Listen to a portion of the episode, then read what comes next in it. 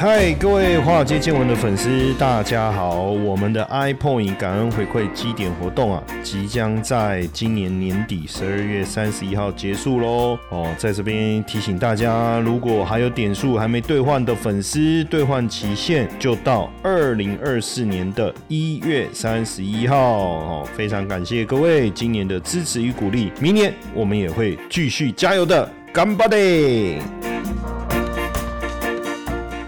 大家好，欢迎收听华尔街见闻，我是古怪教授谢承彦。好，那最近呢，大家应该也有注意到我们所发布的一个非常重要的讯息啊，就是我们的百万操盘领航员。以及这个美股的课程，我们在今年底就要停售了哈。当然，停售呢不代表这个课程下架哈，只是说未来我们就不再招募新的课程学员哦。那所有上课的学员，其实未来你都可以无限制的观看哦。那如果有任何更新的一些课程方面的一个更新，我们一样会更新之后上架哈。所有的上课的学员都可以享受到这样的权益。那只是说我们这个课程的规划到年底。我们就不再这个招募新的学员了哈，所以你过去一直想要针对美股这个区块，或者是这个操盘这个部分，有想要更进一步哦，然后想要更进一层楼的，都欢迎各位赶快来了解我们这个呃，不管是美股的课程也好，或者是百万操盘领航员的课程也好哈，那详细的一个资讯内容哦，你可以到课程的官方赖小老鼠 i u 一七八。好，小老鼠 i u 一七八，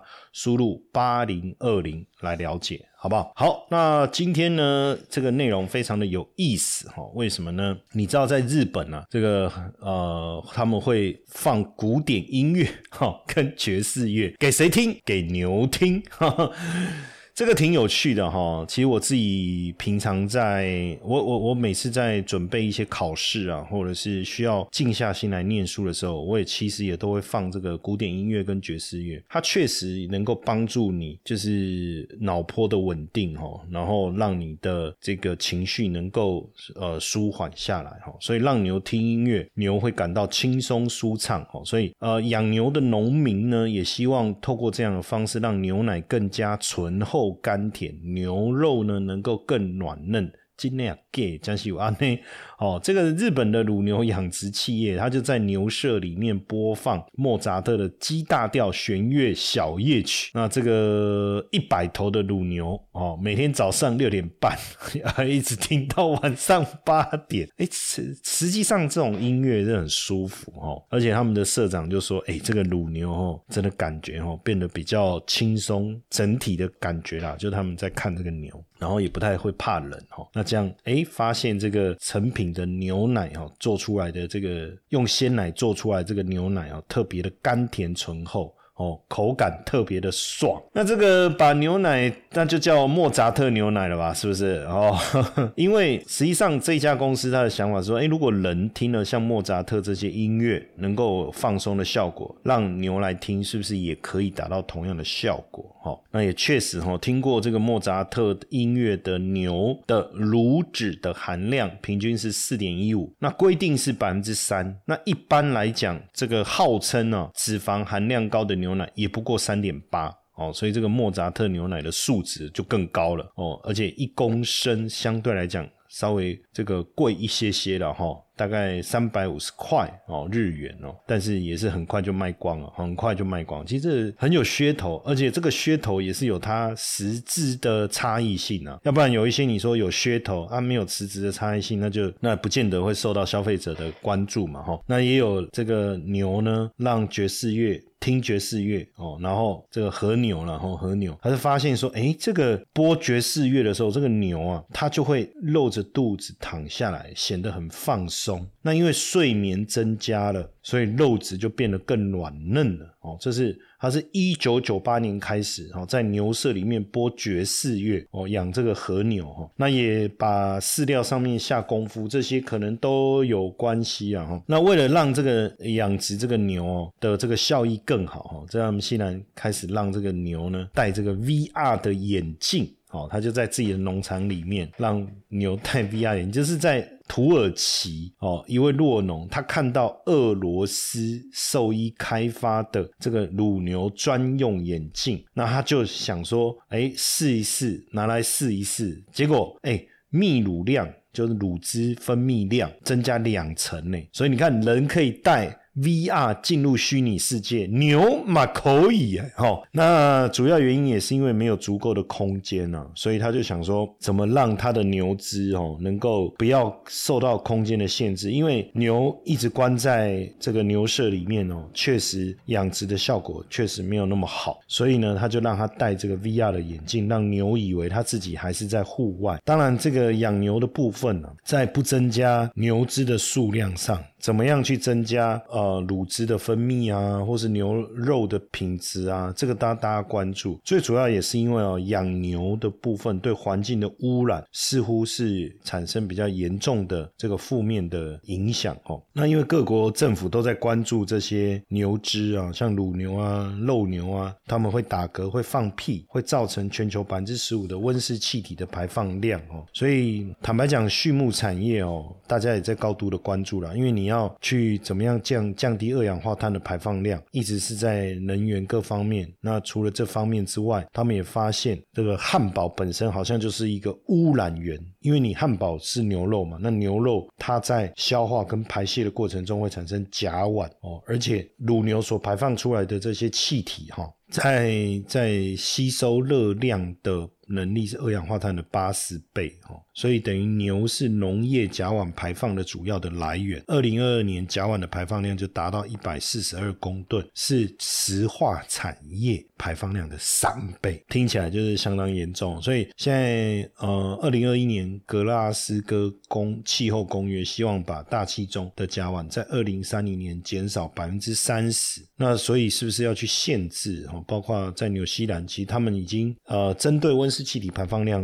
的部分哦，就是从你动物饲养的数量、使用的肥料跟能源的效率，去向农民课征这个牛牛屁税。这个也是为什么我刚才在讲这个这个乳牛的养殖啊，哦怎么样音乐啦、VR 啦这些哦，就是因为就是这个原因哦。那容不容易不知道，因为欧洲牛肉产量四分之一以上。哦，在意大利跟德国，农民就开始抗议。那现在也有开始公司开始去研究，怎么样去减少乳牛打嗝的次数。哦，啊，这个就其实是很麻烦哦，因为所以现在他们也发现说，如果饲料当中加入这个芦笋藻。芦笋藻可以降低甲烷的一个排放，那也甲烷因为确实仅次于二氧化碳，是造成全球气候变暖的第二大温室气体哦。那大部分的甲烷的排放是来自于牛羊这些牲畜哦，大概百分之七十的农业甲烷是来自于这些反刍的动物的肠内发酵。所以如如果在啊牛只的饲料当中加入这个芦笋藻哦，就可以减少甲烷的排放量。那因为反这些牛只啊羊啊。它只要反刍，它就会它打嗝或放屁会排出甲烷啊，就变成是这样。那所以如果能够减少甲烷的排放，当然也可以减少温室气体的效应嘛，吼。那会不会影响牛肉的口感跟风味？对于或是呃肉食主义者来讲，他们也会关注这个问题啊。那实际上目前呃哦看起来整个风味并没有特别的改变哦，但是确实可以减少甲烷的排放哦。那当然对经济跟环保就可以兼顾了嘛，哈，环保一体。不过如果可以啊，那植物肉是不是会更好？哦，所以现在全球在掀起这个素食风哦，植物肉引起了这个饮食革命哦。比尔盖茨有投资这个植物肉的知名品牌 Beyond Meat 哦，可是销售量却又却又大跌哦，销售量哦不是股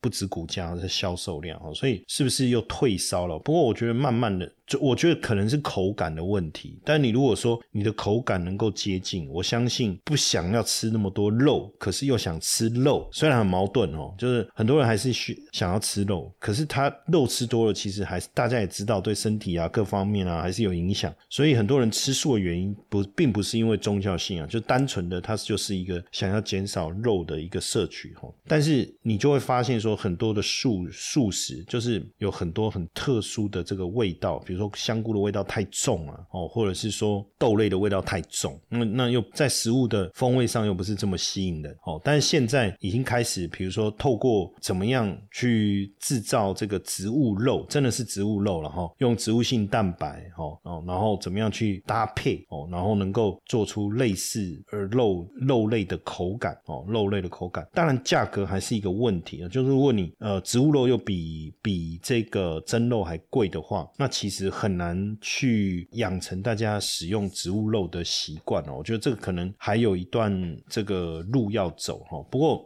确实，现在大家开始往这个方向在研究跟发展哦，研究发展，让这个植物肉的色泽还是口感哦，都跟真肉一样哦，不但。多汁，而且有咀嚼感哦，不但多汁有咀嚼感，就是不会让你你的脑袋瓜一定会人是是这样，我想吃肉嘛，就你给我一个真的肉吃了，他就脑袋就接受到这个满足的讯息嘛。但是如果说你今天给他一个植物肉啊，他原本以为是肉啊，吃下去哎，怎么味道不对，然后口感不对，因为他已经脑袋会输入一个讯号，就是肉的口感哦，所以这个才是如果能够做到，真的不容易哦。那其实几年前八方云集就采用了。Green Monday 哈，Green Monday 就是植物肉的这个开发商哦，他们就推出了这个新新猪肉，去推出素食水饺跟锅贴，替代原来的田园素食水饺跟锅贴，因为原本的素食水饺锅贴里面大概就是。加玉米增加这个口感，而所以如果这个东西不错的话，哎，或许也也会满足一些想要吃肉，但是又想要减少肉类摄取的这个民众哦。那路易莎哦，路易莎国内连锁知名咖啡哈，也讲植物肉加入了供应的餐点，有披萨，有欧姆蛋，哦，帕里尼跟肉丸，哎。那它是用未来肉来命名哦，这个也挺有趣的哈。包括它的鸭呃专鸭三明治啊，马芬堡哦，其实很受到欢迎。那现在开始，当然素食者会吃，但是很多尝鲜体验的非素食者哦，应该也会开始参与。像有时候我也是这样啊，就是说，就你知道，比如说有时候你你你去吃。火锅哦，然后吃到饱，吃了一堆肉。突然之间哦，后面几天你就不想吃肉，可是呢，你又想吃肉，什么意思？就是很很冲突。就是我想要多吃，我知道我需要多吃一些蔬菜水果，绿色蔬菜啊，香菇啊这些哈，多吃一点，可就又想吃肉。怎么办？哎，我觉得未也许未来素食肉就是一个非常好的一个选择。当然，前提是你不要失去那些营养，营养对不对？那新东阳也开始开发出植物肉的粽子啊，益美也有这个植物肉的炒饭呐，味丹还有植物肉的泡面等等啊。哈，那现在全家开始推植物肉的鲜食，有蔬食尾鱼饭团，哈，蔬食尾鱼沃沙拉，还有罗勒坡坡植蔬堡，还有素肉燥，哦，素麻婆豆腐。我觉得。这个趋势是好的，因为只要你有这个咀嚼感，哈，实际上慢慢的应该大家会去接受，哈。那这个成成长的速度，哦，看起来也蛮快的，哈。有当然，也许国际市场接受度会更高，哦，接受度会更高。然后甚至这个知名的法式餐厅呢，哈，推出的这个荷包蛋，既然是素的。哦，就是他推了两片煎蛋，哦，然后给大家看哪一片是哪一个是真的，哦，实际上有一片是植物蛋，呵 呵植物蛋，哦，可是口感逼近真的鸡蛋，哦，那这是由简天才，哦，跟工研院联手打造的无肉菜单，哦，无肉菜单结合精致法国餐，哦的一个实验型的一个餐会，哦。那这个挺有趣的，所以如果未来可行的话哦，这个以后的牛排可能也是植物肉、植物蛋，这个当然是为了